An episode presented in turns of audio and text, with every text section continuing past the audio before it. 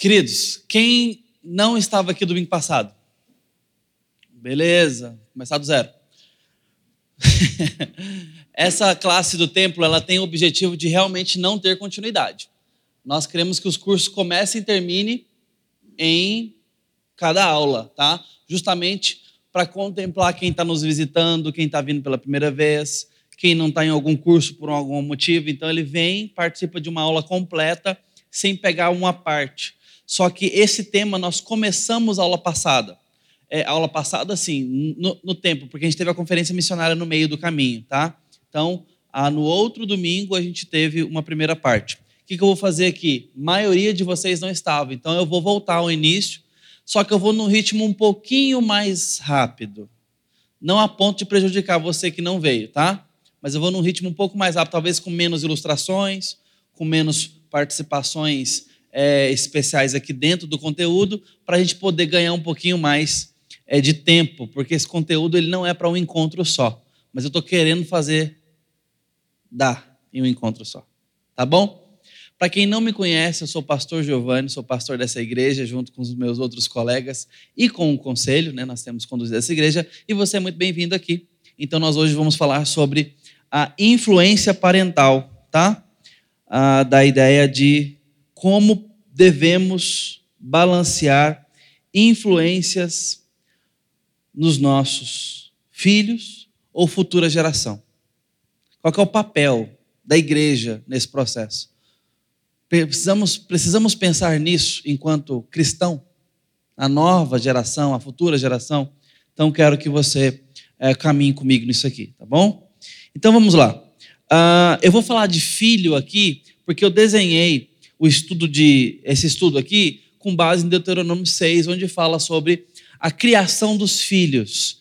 E eu vou fazer um rápido panorama aqui do que estava acontecendo no tempo de Deuteronômio. Você sabe que Deuteronômio faz parte é, do Pentateuco, que são os cinco primeiros livros da Bíblia. Muito, uh, como que eu posso dizer isso? De forma muito consensual, é atribuído a Moisés a autoria majoritária desses livros. Por que majoritária? Porque tem algumas partes que talvez não foi Moisés até pelo tempo de vida. Por exemplo, é registrado até sobre a sua morte, por exemplo. Né? Então, talvez Josué, talvez alguma outra pessoa, o fato é que nós cremos na inspiração bíblica para o registro. E esse bloco bíblico, que é o primeiro do Pentateuco, os cinco primeiros livros, são ah, estruturais para a gente entender a igreja. Nós temos uma revelação primária acontecendo no Éden, que era a porção seca, esse Éden tinha um jardim especial, que era o ponto de encontro de Deus com a criatura humana. Houve o pecado, o homem é separado do Criador que está ali ensinando sobre a vida e como viver, num processo de adoração e trabalho e sociabilização. Adão ele adora, ele conhece teologicamente e se responsabiliza. Ele trabalha, ele se relaciona com a mulher, ele dá nomes aos animais, estou falando aqui só dos, das pinceladas de Moisés. Claro que o que estava acontecendo lá era muito mais complexo do que Moisés registrou. Ele registrou o que era necessário para que a gente entendesse o fio teológico da revelação. Mas tinha muito mais coisa acontecendo. A gente foi informado sobre o namoro de Eva com Adão. Como é que ele cantava ela? Como é que ele elogiava ela? Como é que eles. Não tem nada disso, mas certamente eles tinham todo um relacionamento complexo, sem o pecado. Ô, oh, glória, hein? Benção. Não tinha sogra, não tinha nada desse negócio. Era um negócio leve, brincadeira. Mas vocês me entendem. Então, Moisés registra pontos simples, não simplórios, mas simples, tá? Da história. Então, a queda vem, o homem se desassocia de Deus, o fator teológico é rompido e agora ele continua se responsabilizando, continua se relacionando com a sua mulher e ela com o seu homem, continua lidando com a criação, com os animais, com a terra, com a alimentação, com o trabalho, mas agora sem o Criador lhe ensinando, lhe dando sentido, lhe iluminando. Essa é a vida depois do jardim. É a nossa vida, assim que a gente vem ao mundo, sem conexão com Deus, fazendo todas as coisas, nos relacionando com o próximo, com os filhos, com as crianças, com os que estão acima de nós, com os que estão abaixo de nós, falando do trabalho, de uma cadeia empregatícia, de responsabilidade, de autoridade, de influência, nos relacionando com a terra, com a alimentação, com o corpo, com a imagem, com tudo, com a criatividade, com os sentimentos, sem Deus. E não só sem Deus, como se não bastasse, mas agora com o pecado. Essa é a vida fora do jardim, beleza? Beleza não, né? Triste demais, mas assim, entendeu, né? Então, de Gênesis 3 para frente, nós temos essa peregrinação da igreja. Eu estou chamando de igreja porque ainda é o povo de Deus. E Deus vai atrás desse povo. Essa é a história do Antigo Testamento. Deus indo atrás do seu povo. Tanto é que a gente chega em Gênesis 6, ele fala: Noé, constrói uma arca. Em Gênesis 9, vem de fato um dilúvio e ele salva uma família para mostrar misericórdia. Juízo, sim, mas também para mostrar misericórdia. Porque ele deu um barco e ensinou Noé a fazer. A gente leu hoje aqui, pela fé Noé construiu aquele barcão. Tem que ter fé para construir um negócio que vai flutuar em água nenhuma, com chuva nenhuma. Deus ensinou matemática para Noé. Essa, essa é o termo da instrução que nós temos ali. Fantástico isso, né? Deus ensinou as medidas para Noé. Então, agora, em Gênesis 11 e 12, o que, que nós temos?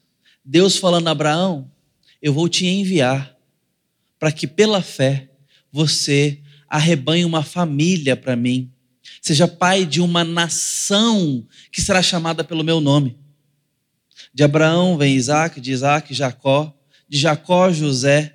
De José nós temos o cativeiro no Egito.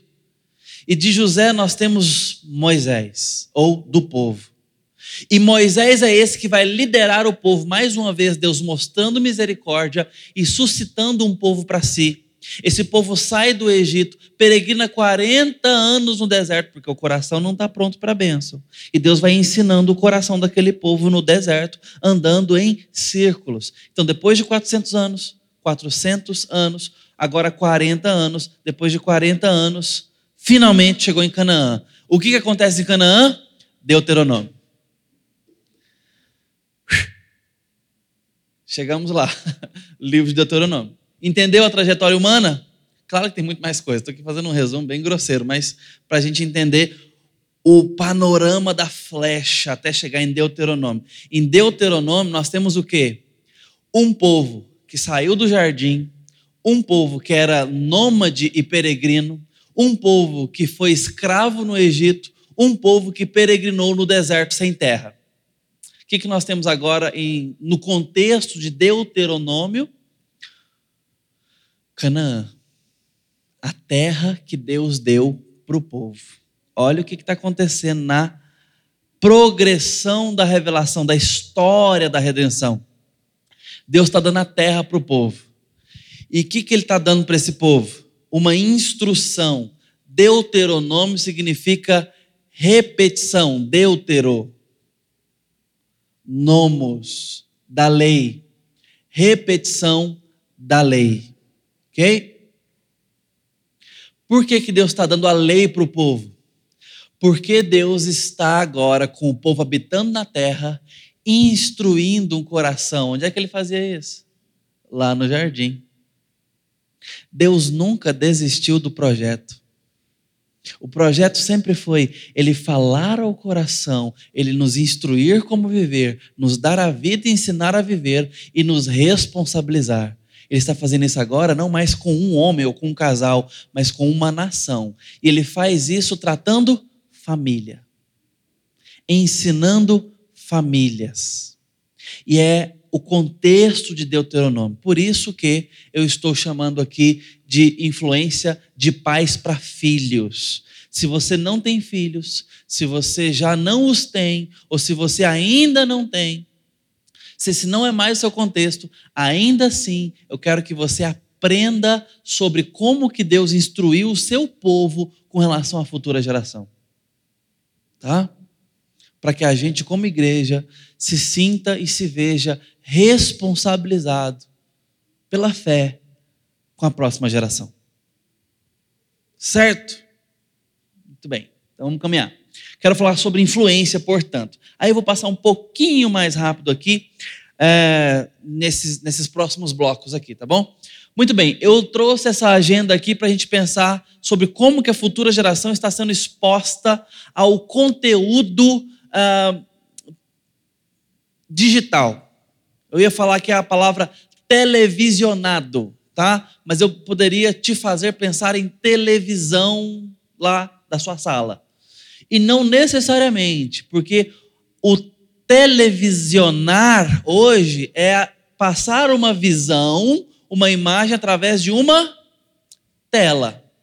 E as telas não estão mais presas nas paredes nem nos racks dos nossos cômodos. Sim, ainda existem, mas as telas estão conosco, estão no bolso, estão no pulso, estão no carro não é? Então, as telas e os conteúdos. Agora, não vamos nos apressar e demonizar a comunicação por telas de forma apressada ou leviana. Vamos conversar sobre isso. O fato é que a geração que veio depois da nossa é uma geração que tem sido exposta a uma quantidade de televisão ou de informação por tela muito maior do que a geração anterior e essa geração anterior foi exposta muito mais do que a geração anterior. E mais uma para trás aí nem tinha. Certo? Tínhamos outras exposições, outros estímulos, outras informações, outras realidades. Consumíamos informação do mesmo jeito, mas por consumir, tá? Eu quero dizer, mas não na mesma intensidade e não com os mesmos estímulos. Bom, era diferente. Então, eu quero só. Eu trago essa imagem para que a gente pense sobre isso. Existe conteúdo sendo jorrado. E cada vez mais o desafio muda e se amplia. Não porque o ser humano mudou, mas porque a mídia mudou. Como é que era na minha infância? Vou, vou dar um, um passo geracional, tá? Das crianças de hoje para mim um passo geracional para trás. Aqui nós temos mais passos geracionais no nosso ambiente aqui. Um passo geracional para trás, ou seja, uma lacuna aí de 20 anos, 30 anos, vamos colocar esse, esse range aí. O que, que nós tínhamos em uma infância para trás? Horário marcado para as coisas. Eu lembro de querer chegar às 11h15 em casa, a aula terminava às 11 horas porque ia passar o desenho na Band. Eu tinha que estar lá. Porque se eu perdesse, só cinco horas para eu poder pegar a reprise. Imagina. Impensável para essa geração. Nossas crianças hoje. Ter horário marcado. Se eu perdi só no outro dia, cinco da tarde. Eles passavam no mesmo, eles duplicavam por conta das crianças que estudavam à tarde e das crianças que estudavam de manhã. Então, tinha a programação Band Kids. Eram os meus desenhos favoritos, passava na Band Kids. E eu me lembro de falar assim: eu não posso perder, tem horário. Mas não era só eu. Lá em casa, a minha mãe tinha horário para assistir o quê? A novela das nove, a novela das sete. Tinha horário. A programação tinha horário.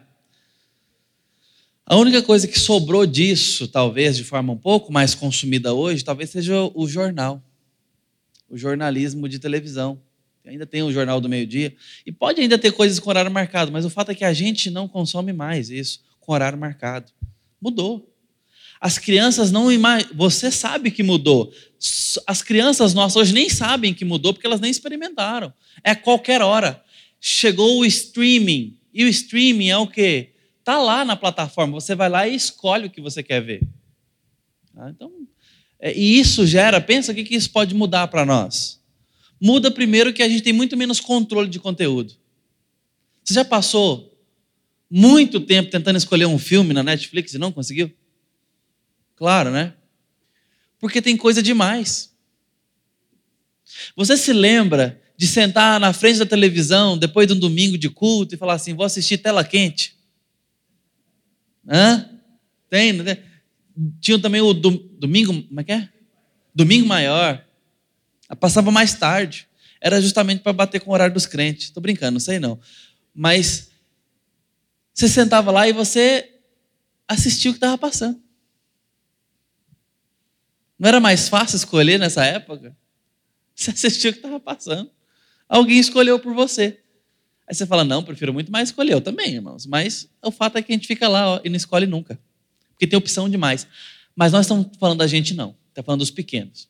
Os pequenos têm todo esse catálogo na frente deles. E tudo presta? Tudo vai ensinar o que você quer ensinar? Você quer que o imaginário dos seus filhos seja formado por roteiristas que estão do outro lado do Pacífico, do outro lado do, do Atlântico, do outro lado do continente, que você não conhece, que você não sabe quais são a, a, a bússola moral, que você não sabe o que defende, que você não sabe o que pensa sobre sexualidade, que você não sabe o que pensa sobre Jesus Cristo. Fala, jamais, pastor, jamais entregaria meus filhos para é, esses desconhecidos encherem o coraçãozinho, a mente deles, mais do que eu. Eu também não. Mas se nós colocamos os nossos filhos majoritariamente no tempo à disposição do conteúdo de pessoas que você não conhece, você está dizendo que está entregando o preenchimento do imaginário dos seus filhos a um desconhecido. E eu estou falando isso da base do método da dúvida, porque a gente sabe que tem agendas completamente anticristãs. Essa é uma uh, imagem, eu vou passar rápido dela, porque o Instituto Alana é um instituto que trabalha, eu nem sei como é que está hoje, porque isso aqui é um gráfico já de algum tempo, de alguns anos, mas eu só quero mencionar que isso existe para os irmãos, que trabalha sobre uma, uma confrontação contra propaganda infantil, tá? Ela ainda é crime, mas já foi mais explorado isso. Você se lembra que nas décadas de 90 tinha muita publicidade infantil para as crianças. É, propaganda de brinquedo, propaganda de, de comida, chiclete e tal. Isso é proibido, tá? Isso não pode acontecer. Então hoje ele acontece de forma mais velada. Você percebeu que acabou? Não tem hoje muito mais propaganda para as crianças de, de televisão, de comercial. É bem mais velado isso. Assim, tem toda uma regra, uma norma e tal. O Instituto Alana é um dos que fiscaliza isso. É, tem como missão dar uma olhada. Mas aqui, esse gráfico, não importa com as letrinhas pequenas, não, tá? É mais para você entender conceitualmente. Aqui nessa época, por exemplo, estava aqui, ó. 73% do consumo infantil é, é, é, é, ditado pela propaganda de TV. É ITV aqui mais uma vez, tá? Hoje a gente pode atualizar por tela, por mídia, por anúncio do YouTube, tá? Depois, personagens famosos ditam 50% do consumo infantil. E aqui não necessariamente a criança participando ali, ó. Não é isso, que é a criança decidindo, embora 80% as crianças participam da decisão dos pais. Mas é o pai indo comprar. Tá? É o pai comprando. Não é a criança comprando, entenda bem, tá bom? Mas personagens famosos influenciam na decisão em 50% de peso. 48% é a embalagem por si. Não importa a marca, a embalagem. Às vezes tem uma marca B no mercado, C de qualidade, de qualidade mesmo, gente. Não estou falando nem de status, é de qualidade. E ela vai lá e faz uma parceria paga, parceria não, mas uma. Ela compra os direitos da Marvel Studios para colocar o Homem de Ferro e o Hulk na estampa da sua embalagem de creme dental. O peso disso, nessa época, era de pelo menos 48% da decisão da compra. É quase que é, metade. Se vai comprar ou não. Porque 44% é a marca conhecida. Olha, a marca conhecida é uma coisa de confiança do pai e da mãe. Você vai lá e compra, não, é bombril, é bom, é, sei lá, é. é isso. Ah, a lâmina da Gillette, aí a gente vai ver nas marcas conhecidas, a gente confia, né?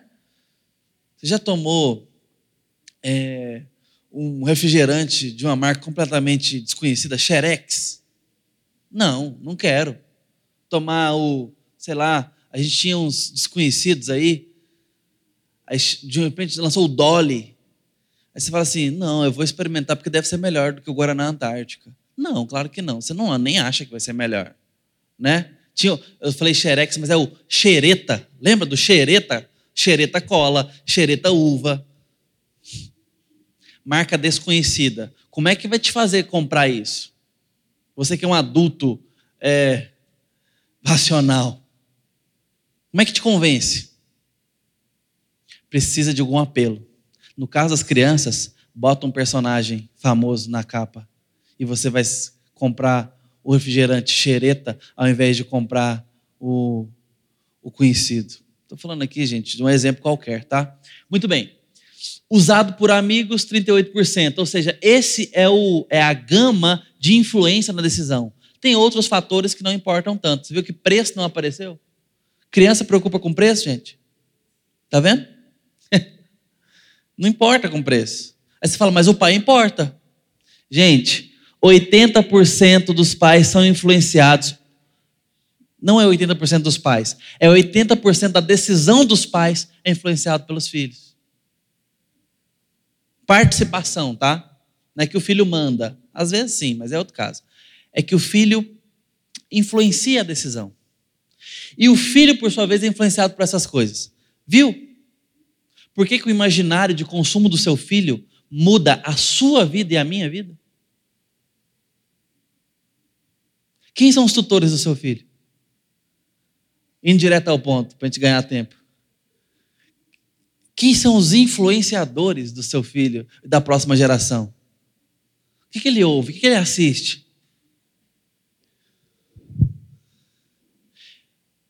Você sabe que o meu menino fez quatro anos agora, né? Já desde os três aninhos, assim, recentes, né? Já tem um ano que ele está assim, com algumas palavras novas. Eu falo, será que é da escola? Mas os meninos são da mesma idade dele. Ele chega e fala assim: pai, eu vi um carro muito maneiro. Maneiro, filho? Essa ele não escutou lá em casa, não. O pai dele não fala maneiro. Aí lá pelas tantas ele falou assim: Nossa, pai, gostei muito dessa camiseta, achei irada. Eu falei: Esse menino tem 17 anos e meio plena adolescência e eu não estou sabendo, né? Aí eu fui ver. É, tem uns vídeos no YouTube que ele assiste de carrinho, Monster Truck, Hot Wheels, que é uma tipo é o acampamento dos Monster Trucks. Aí apostam corrida, não sei o que que tem, cai na geleca, um bate no outro, aquela coisa toda de carrinho. E é justamente essa linguagem. Maneiro, radical, irado, quando faz a maneira. Pronto. Influência no vocabulário, na forma de apreciar algo. Eu vi uma coisa que eu gostei e achei essa coisa maneira, porque ela tem um aspecto de aparência, de eh, modelagem radical. Veja, influência. Estou dando um exemplo singelo brando e simples. Mas vai muito além. Muito além. Quem são os tutores da sua casa? Eu sei que você não sabe. Não, eu sei, pastor, não sabe. Sabe por quê? Porque não tem como nós sabermos. É coisa demais. Quem te influencia? Você é influenciado pelo que você consome. Quanto tempo você passa do seu dia na rede social? Eu sei que tem aqui realidades muito diferentes. Vamos jogar na média? Assim, pastor, nem isso eu tenho. Tudo bem, mas tem gente que tem e que é viciado. Então você pega um que não tem, um que tem e é viciado. Então vamos chegar na média, tá? Quanto tempo você rola o Instagram, o Facebook, o Twitter? Quanto tempo você passa do seu dia consumindo YouTube, consumindo vídeo, consumindo pessoas, postagens, consumindo estilo de vida, consumindo propaganda, consumindo review, consumindo. Não, pastor, eu trabalho, não tem tempo para isso, lá é proibido celular. Tudo bem, você tem trabalho, você tem colegas, você tem demanda, você tem meta, você tem patrão, você tem funcionários, você tem um ambiente, uma órbita que te influencia e te molda. Molda, porque a gente vai, a gente vai aprendendo. Por que a gente veste o que veste? Por que a gente calça tênis ou bota? Por que a gente não está aqui hoje de chapéu na cabeça? Porque essa não é a nossa moda maior. Eu não estou falando que você segue modinha e eu sigo modinha. Não, mas existe um aspecto geracional na roupa. Vocês entendem isso? Concordam comigo? Existe um aspecto geracional. Se a gente vai décadas para trás, as roupas mudam de uma forma geral. É ou não é? A gente tem a tendência de achar que o nosso momento atual é desconstruído, é livre. E não é, não. Você sabe disso. Pega um álbum seu de 20 anos atrás e você vai ver que as suas roupas têm certas características que combinavam com o momento. Gente, o barato é eu pegar as fotos do meu pai da minha idade e ver as roupas dele. Falando desse salto geracional aí uma geração. E meu pai ia para a noite, né, passear na praça, com a boca de sino, com a camisa abertona. Imagina, o pastor chega aí na rua com a camisona aberta assim. Nada a ver. E naquela época, que eu, pouco tempo atrás, gente, era elegância, tá tudo certo. Salvo as, particularidades aí, tá, gente? Estou falando de forma bem genérica. Imagina eu chegar aqui e pregar com uma bocona de sino aqui. É roupa de costume, de, de paletó. Muda a geração. Quem lembra dos pantufão aqui, ó, das mulheres? Cabelo. Veja, importa. A nossa cultura de consumo dos olhos, uh, da mente importa, muda, molda. Quem são os tutores da sua casa?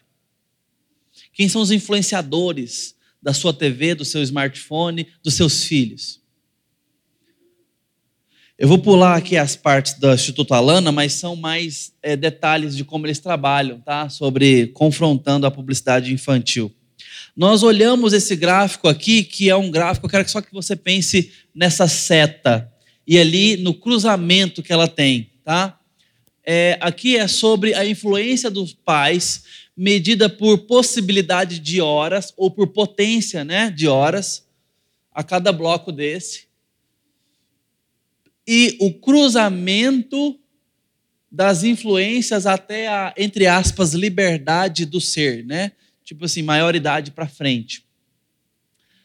Olha só, esta esfera de cima é a influência da posição. A influência da posição decresce com o passar do tempo.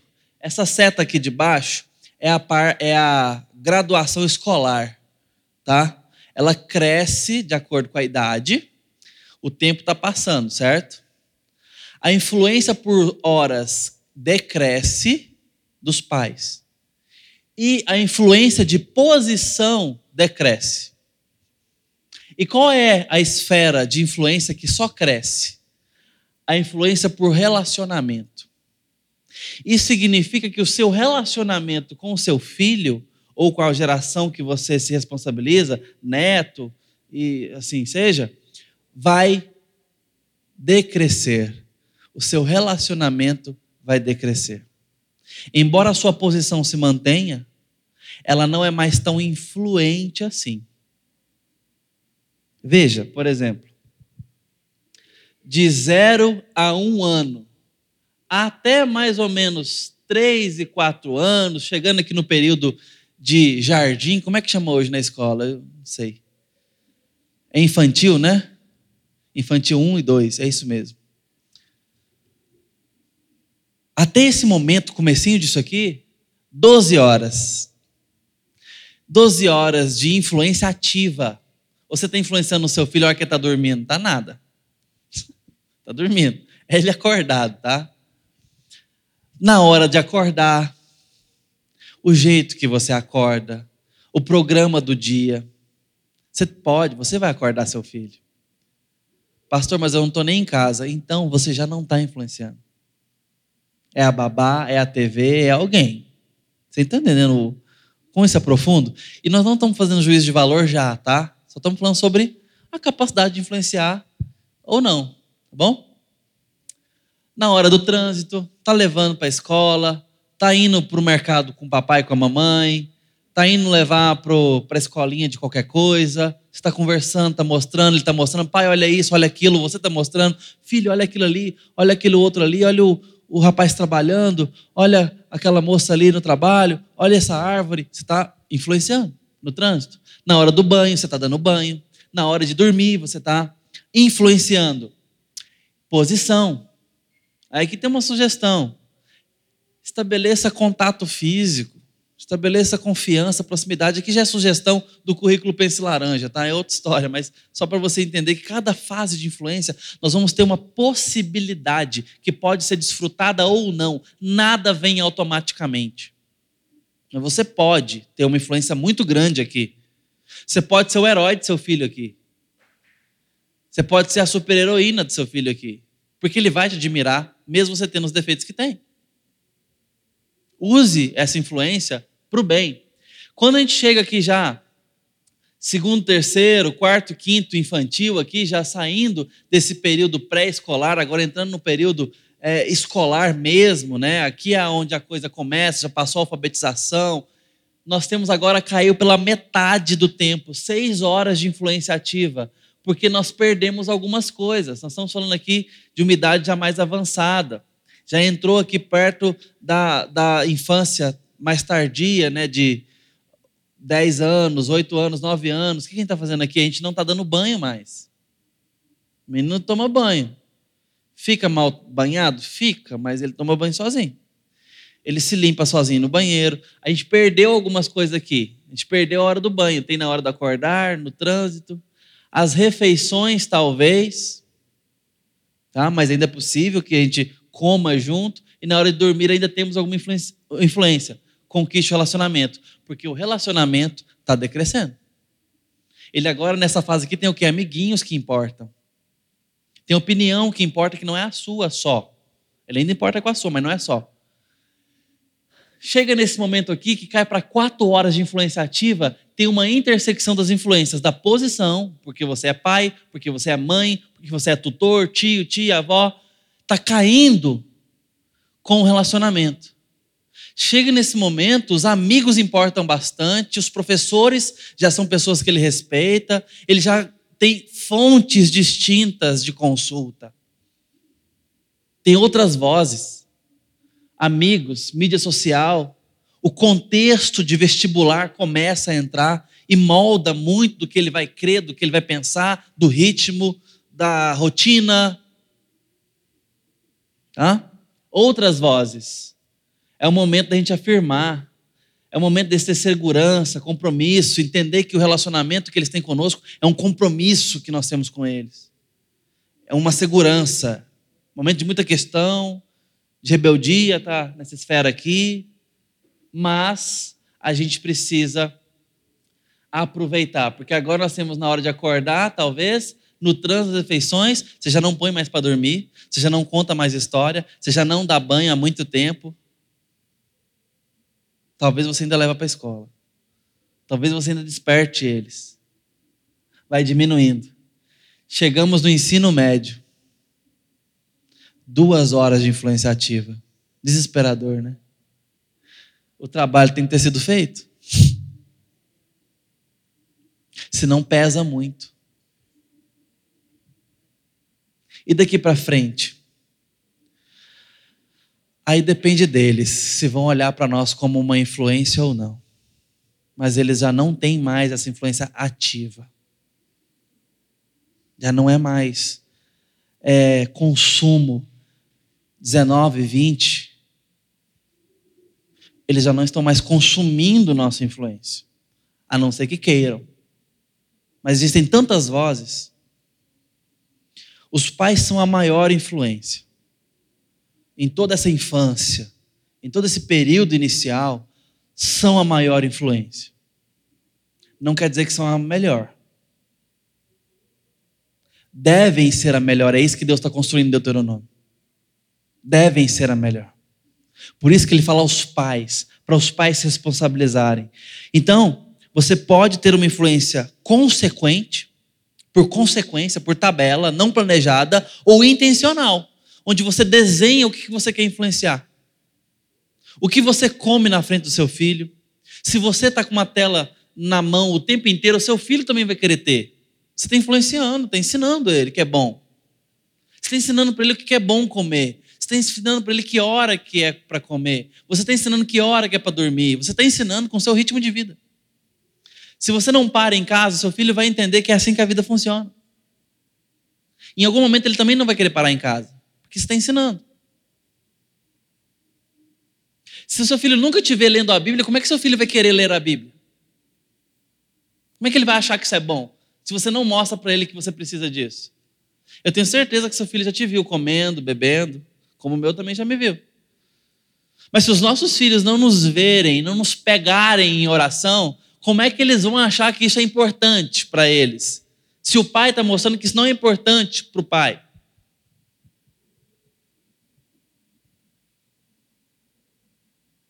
Você já pegou o seu filho colocando os sapatos seus e falando com a voz grossa, falando, eu sou o papai? Ou pegando os brinquedos da mãe, ou os brinquedos não, os, os sapatos da mãe fazendo de brinquedo? Por quê? Porque ele vê essas coisas sendo usadas e quer se parecer com você, quer fingir que é você. Eu queria muito pegar meu filho orando e falando assim: estou fingindo que sou papai. Aí sim. Mas não é isso que ele vê a maior parte do tempo que ele está olhando para mim. Nossos filhos vão aprender a orar se nos escutarem orando, porque é assim que eles aprendem qualquer coisa. Meu filho fala maneiro e radical, porque ele escutou isso. Ele vai aprender a chamar Deus de pai se ele escutar o pai e a mãe dele chamando Deus de pai. É assim, gente. Responsabilizar pela próxima geração. Seu testemunho revela muito sobre a qualidade da influência que seus filhos têm recebido desde a infância. O seu testemunho, o meu testemunho, tem influenciado poderosamente a vida dos nossos filhos. Mas e se o testemunho não é bom? Então tem ido uma influência não boa. Se o testemunho é bom, então tem ido uma poderosa influência boa, mas a influência é forte. Vocês se lembram desse vídeo aqui? Eu passei aquele na, na aula passada. Vou deixar só uns minutinhos dele aqui. Um vídeo antigo. Sempre tem uma criança com um adulto, que é seria o pai e a mãe.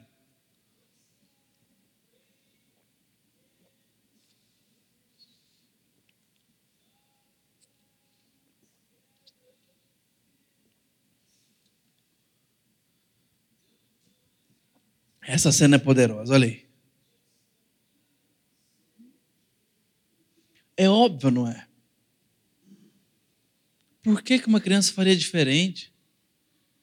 A referência é o pai, é a mãe. É a régua.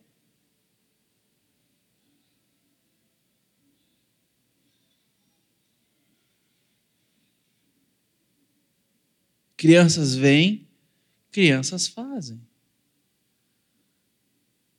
que, que você tem mostrado para os seus filhos?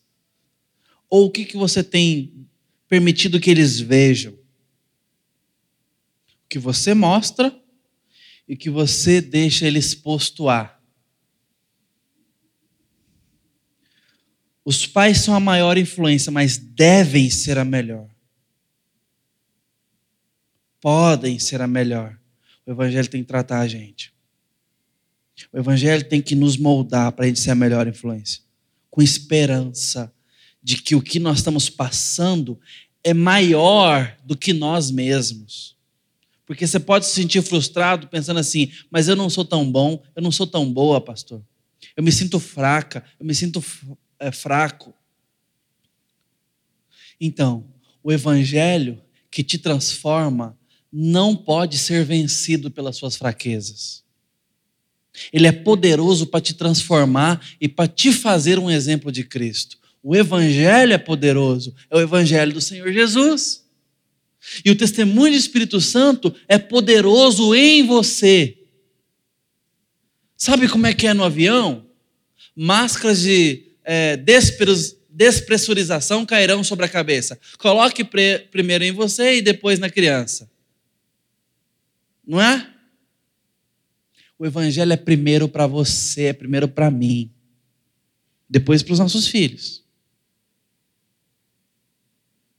E não estou falando que eles importam menos, é essa mensagem, ao contrário. Se você não receber oxigênio, você não vai cuidar de quem precisa. O evangelho que nos transforma pode transformar os nossos filhos. Precisamos receber. Está se sentindo impotente com relação aos seus filhos? Está se sentindo impotente com relação à próxima geração? Talvez você não está sentindo a potência do evangelho em você. Talvez é isso que você está precisando. Receber, se fortalecer. Esse evangelho que dá esperança, que nos faz crer até o fim. Isso é o que a gente precisa transmitir para eles.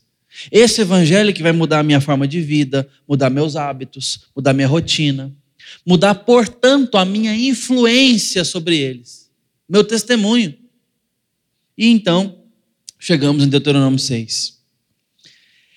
Estes são os mandamentos, estatutos e os preceitos que o Senhor teu Deus mandou ensinar-te a fim de que os cumprisse na terra a qual estarás indo para possuir Canaã, para que tema o Senhor teu Deus e guardes os seus todos os seus estatutos e mandamentos que eu te ordeno.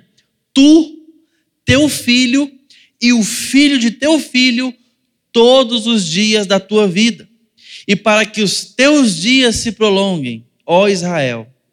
Ouve e tem cuidado de guardá-los, para que vivas bem e te multipliques muito na terra que dá leite e mel vivas bem. Como o Senhor, Deus de teus pais, te prometeu. Ouve, ó Israel. O Senhor, nosso Deus, é o único Senhor.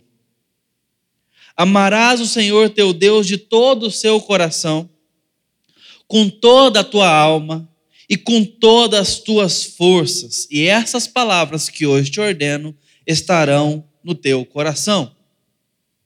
Primeiro aqui. Agora o que, que eu faço?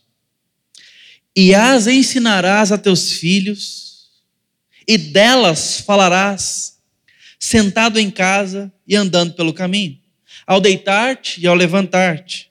Também as amarrarás como um sinal na mão e como faixa na testa, e as escreverás nos batentes de tua casa e nas tuas portas. Ouve, ó Israel, nosso Deus é o único Senhor. Amarás o Senhor de todo o teu coração, com toda a tua alma e com todas as tuas forças.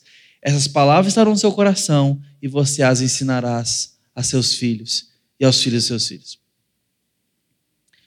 Veja o que Deus está fazendo em Deuteronômio. O povo finalmente chegou numa terra que é deles casa e Deus agora fala à família, ao núcleo familiar. Veja porque todas as teorias e movimentos não cristãos ou anticristãos querem desconstruir o núcleo familiar, ressignificá-lo, dessignificá-lo. Porque esse núcleo é o núcleo mais poderoso para a promulgação do evangelho. É o núcleo de transformação do mundo e do planeta, da cultura. Essa relação de pai e filho em casa, de marido e mulher, de um lar, na convivência comum, seja qual for a sua configuração. Às vezes tem um avô e um neto vivendo. Às vezes tem é, duas irmãs que se apoiam na velhice e moram juntas. Eu tenho casos assim na, na família. Seja qual for, esse núcleo de família é poderoso o suficiente para nos influenciar o coração. E coração, o lev, essa palavra em hebraico, no mundo do judeu, é o eu interior, é a fonte do pensamento, da escolha, da decisão, é, dos sentimentos. É um complexo do eu interior lá dentro. Eu sou eu todo, tá? De todo o seu coração, é com tudo que eu sou. Então, quando ele desassocia aqui de alma e força, ele está falando sobre a parte espiritual e a parte mecânica, com toda a tua força, seu empenho. Mas o que move tudo isso é o coração. É como se fosse coração, dois pontos, alma e força. É como se fosse isso, tá? O coração é esse globo todo nosso. E você vai ensinar os seus filhos. E perceba como é que ele nos falou para ensinar o filho. Ao levantar, ao deitar, no caminho, em casa. E aquilo que ele fala de amarrar, escrever, é, é o mundo hebreu aqui nesse início de povoação ali de Canaã. Mas ele está falando do cotidiano. O seu cotidiano terá a palavra de Deus. Seus filhos serão curiosos quanto à palavra de Deus, porque verão a palavra de Deus, ouvirão a palavra de Deus, verão você tomando decisões com base em Deus. Quem é Deus? É alguém esquecido no seu lar ou alguém presente? É alguém com quem vocês conversam?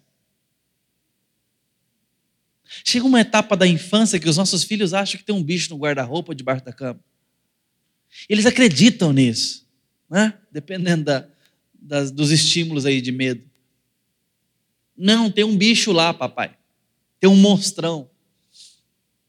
Eles acreditam nisso porque foram ensinados por algum estímulo de desenho, por algum estímulo de, de quadrinho ou de filme, qualquer coisa que seja, que monstros existem. E normalmente habitam o escuro. Estou falando isso por quê? Porque eles chegam no momento de temer alguma coisa que não está lá, que não existe. Nossos filhos nunca serão ensinados que Jesus está presente e nos faz o bem se não forem estimulados a pensar sobre Jesus. Se eles chegam a acreditar que existe um bicho papão, é porque alguém ensinou. Mesmo não tendo, mesmo nunca vendo, eles temem. Esse é o poder da nossa mente, esse é o poder do nosso coração. Nós precisamos ensinar os nossos filhos. Nós precisamos mostrar que Deus está presente nos nossos negócios, no nosso dinheiro, no seu relacionamento com o marido, se você o tem, com a esposa, se você a tem.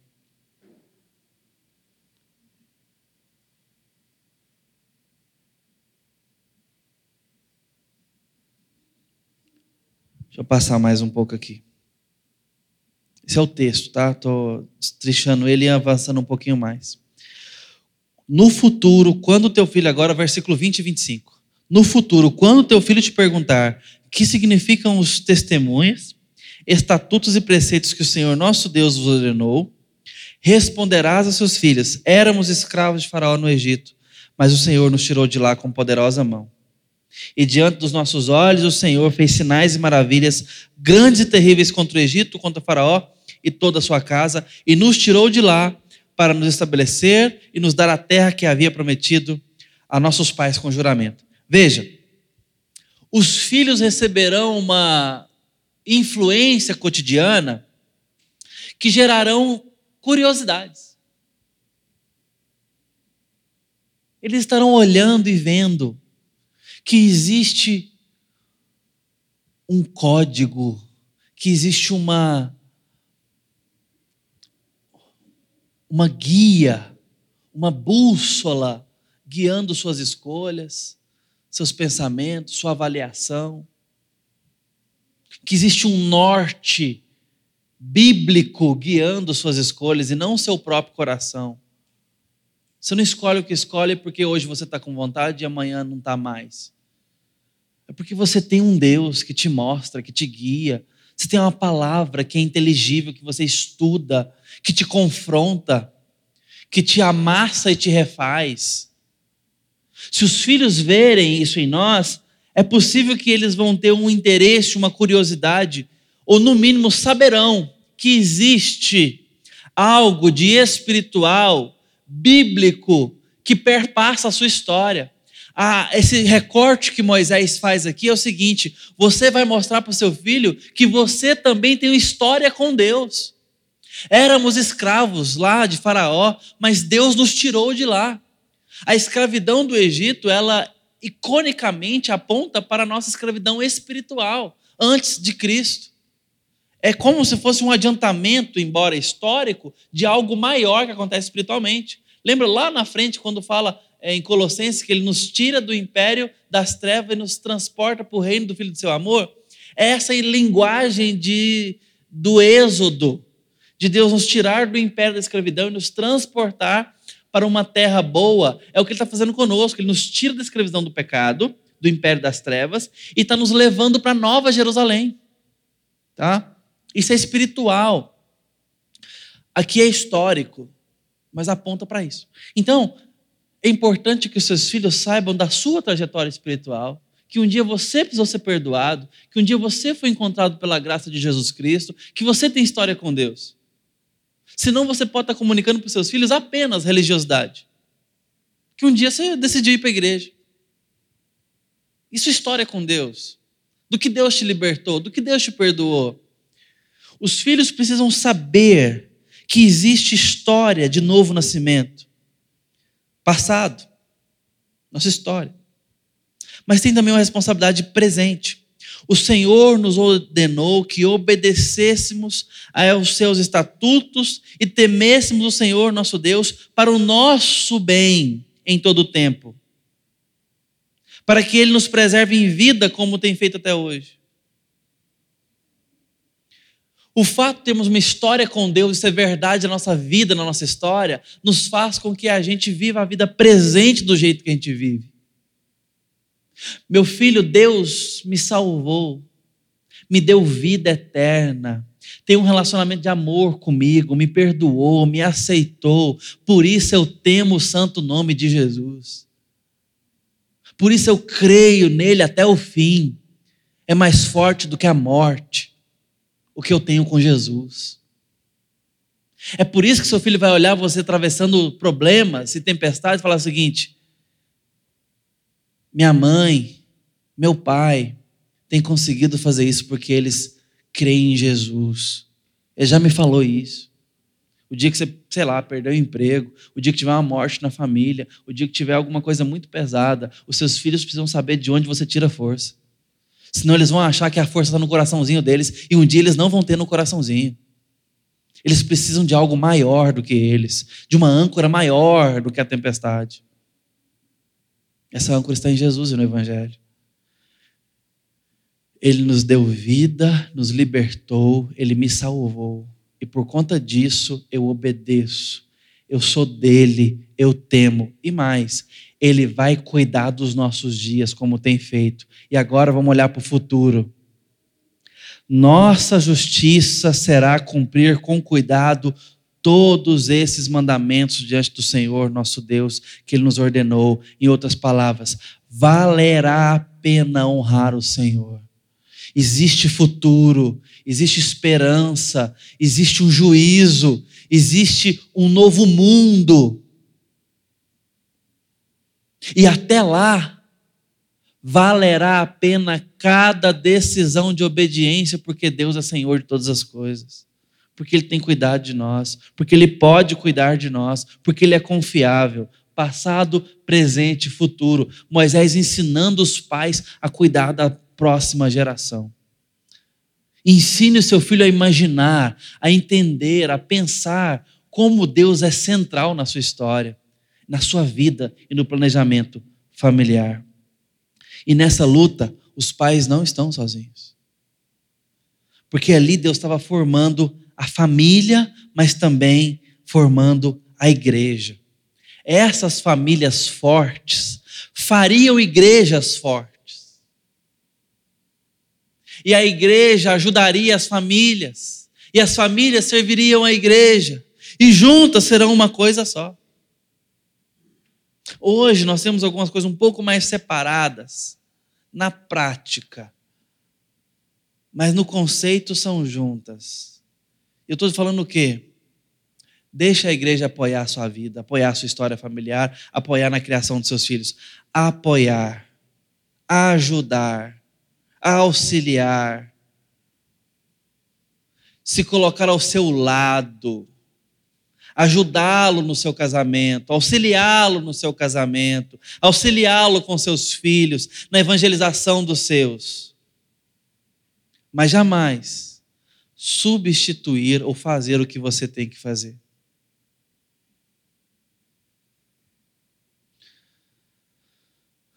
Graças a Deus, algumas pessoas ainda nos procuram com crise no casamento, porque tem gente que nem procura.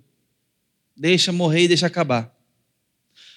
Via de regra, quando nos procuram, está acabando. Via de regra. 90% ou mais. Mas ainda bem que procura, ainda bem que tenta, ainda bem que busca ajuda. Mas não adianta buscar ajuda pastoral, de irmão, de alguém sábio, na fé, para te ajudar, se você está querendo só despejar e pôr a culpa em alguém. Porque tem coisas que a igreja, que tutores, conselheiros, pastores só poderão ajudar, auxiliar, mas não poderão fazer por você. Não poderão agir por você. Assim é com os nossos filhos. O pastor não vai estar lá na sua casa, não vai estar convivendo, não vai estar levando para a escola, não vai estar é, sentado à mesa, não vai, não vai.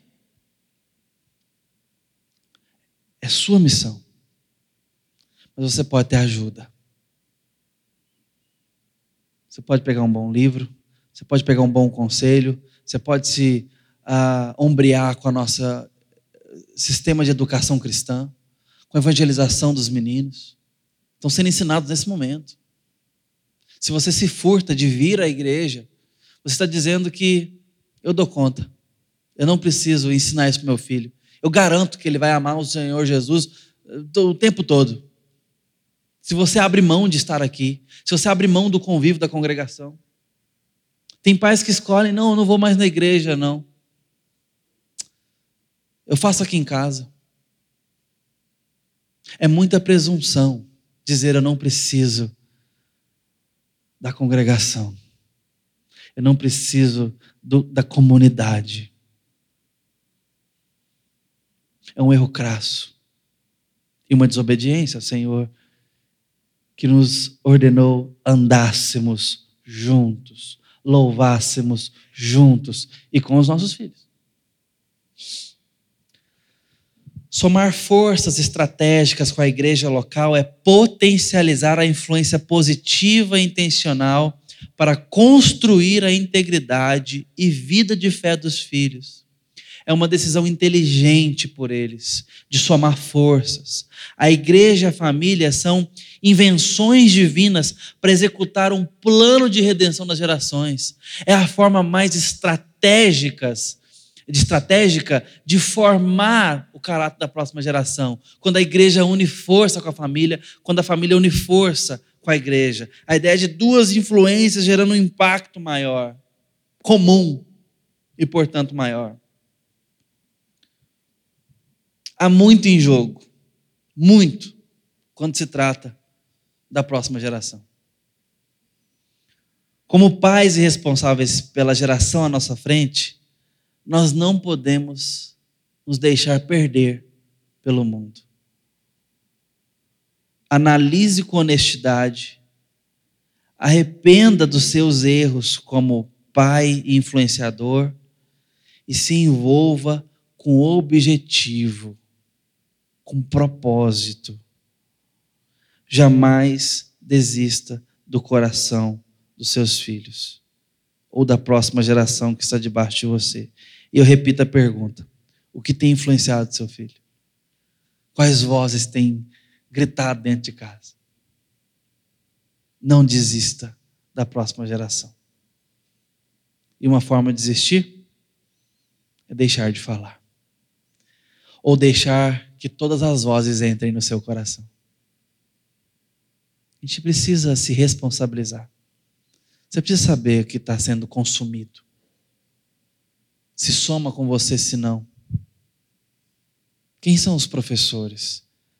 Quem são os amigos? Eu não estou falando de paranoia, irmãos. Estou falando de responsabilidade. Se responsabilizar, saber, ter noção. A hora que nossos filhos vão atravessar a rua com idade para isso, claro. As primeiras vezes a gente não fica ali observando. Ou em qualquer momento, fala, pode vir, você não está olhando o trânsito. Para saber se ele pode atravessar ou não a rua. O exemplo parece muito bobo, mas é exatamente isso que nós precisamos fazer com o coração deles. Se responsabilizar, olhar para um lado e para o outro. Falar, pode ir. Não é porque saiu um filme da Pixar ou da Disney que você pode falar, pode ir assistir, meu filho.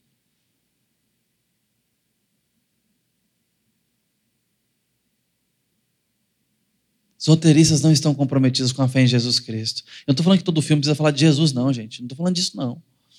Quantas coisas eu consumo que não são evangélicas? Talvez a maioria, ué. Não estou falando disso.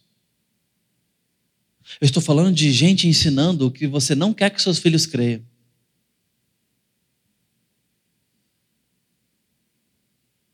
Você sabe o quanto foi feito nos últimos 10 anos, percentualmente, de animações cinematográficas e para televisão, que são as séries, para tentar colocar no ambiente cultural das crianças a sexualidade não binária?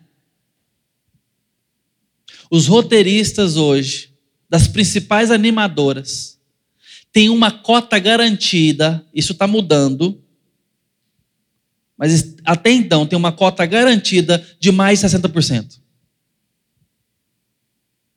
De que eles vão colocar um personagem não binário lá. Talvez você nem sabe do que eu estou falando. Porque essas coisas são dinâmicas e mudam e as nomenclaturas nos pegam. O não binário é o seguinte: eu não creio em macho e fêmea, não creio em homem, mulher, feminino e masculino. Eu sou nenhum nem outro. É daí que vem o todes, tá? E a linguagem neutra, é do não binário. Mais 60% é uma cota garantida dos roteiristas. E se o roteirista não colocar, ele é pressionado por colegas, agências e movimentos, às vezes pela própria empresa, a colocar. Estou falando de desenhos e animações, ou seja, público-alvo abaixo de 12 anos de idade. Tá? Você fala, ai pastor, mas eu assisti nem percebi, nem vi nada disso. Sabe o que é horizonte? É aquilo que está ali. O dia que você vê uma pessoa com cabelo roxo brilhando na rua, você pode achar estranho. A décima quinta vez você já não acha mais.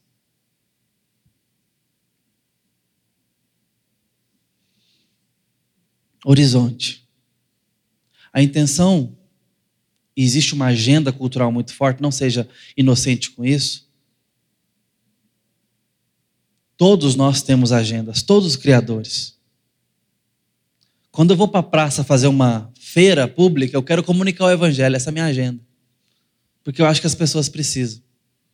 Quando um roteirista se debruça em cima de um filme, ele quer passar uma mensagem. Quando escritores se debruçam em cima de páginas para escrever, eles têm uma mensagem para passar e chama-se agenda. Essa agenda pode ser boa, pode ser não tão boa, e nós vamos dizer se ela é boa ou não à luz do Evangelho. Nós vamos nos responsabilizar. Porque o tempo está passando, nós estamos de passagem. E a nossa primeira missão é com a próxima geração. É com os nossos pequenos. Certo? Posso abrir uma janela? Não, não me deixe me perder aqui não, tá? E nem se perca comigo. Mas o Johnny, Johnny Johnson, Chris Johnson, meu Deus do céu, o primeiro nome, esqueci. O do Veloz Furioso, me ajuda aí, Gui. O engraçado. Não, ele é engraçadão, negão alto, careca. Dwayne Johnson. Gente, deixa eu dar uma tarefa de casa. Busca entrevista desse cara recentemente. Ele é cristão, tá? Falando sobre Hollywood. Do lado de dentro, tá? Dwayne Johnson. Busca uma entrevista dele recentemente, alguns meses, uns dois, três meses que ele deu essa entrevista. Ele vai falar sobre os bastidores espirituais de Hollywood.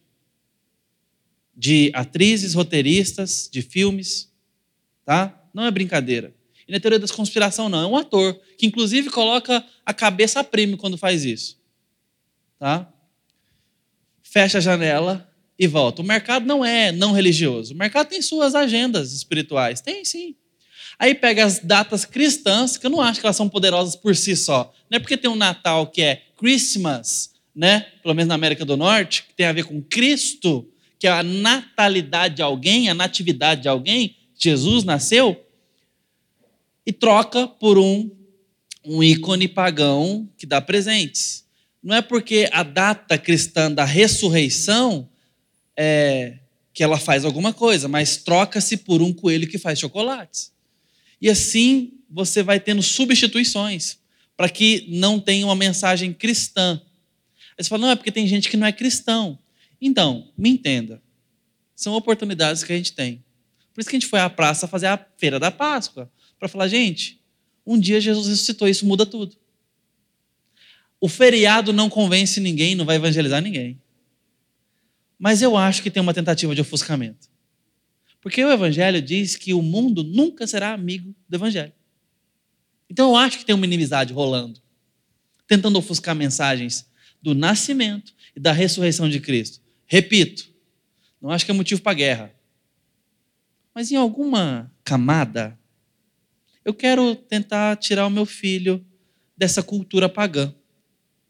Então não vou enviar ele para o Halloween. Curiosamente, aí aqui já é só uma coincidência, tá? Ou não. Halloween, 31 de outubro. O que é 31 de outubro, gente? É o dia da reforma protestante. Um movimento mundial que muda tudo para o evangelicalismo. Muda tudo. A igreja renasceu com a reforma protestante. Ela poderia ter morrido. E ali nasce a imprensa, na reforma protestante. Lemarque. E a coisa a Bíblia sai para o mundo afora. Traduzida em primeiramente oito idiomas e depois até hoje. Bom, acho que é uma coincidência.